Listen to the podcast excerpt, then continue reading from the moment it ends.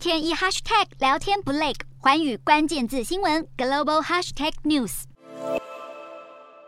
淹水退去，留下的大街满是垃圾和泥泞。南韩从八号开始降下一百一十五年来规模最大的暴雨，又大又急的雨势造成道路、地铁、住宅大规模淹水，许多车主只能弃车落荒而逃。抛锚的车辆东倒西歪，散布在路上，造成交通瘫痪。南韩常见的半地下室住宅也在这场暴雨中酿成悲剧。首尔市一家三口因为逃生不及，不幸溺毙。南韩总统尹锡悦九号视察出事的公寓，承认南韩遭受巨大损害。尹锡悦下令各级政府统合资源，紧急救灾，也要求企业调整上班时间，配合最高级别的危机处理措施。南韩气象厅表示，暴雨将持续到十二号，目前降雨主要集中在首都圈等南韩北部地区，十二号起将转至南部地区。而北韩的状况也很不妙，针对南部和西部地区发布了豪雨特报。当地媒体报道，连日暴雨造成大灾难，保护农田是当务之急。而南韩统一部则公开指控北韩政府没有提前告知就打开黄江水坝泄洪，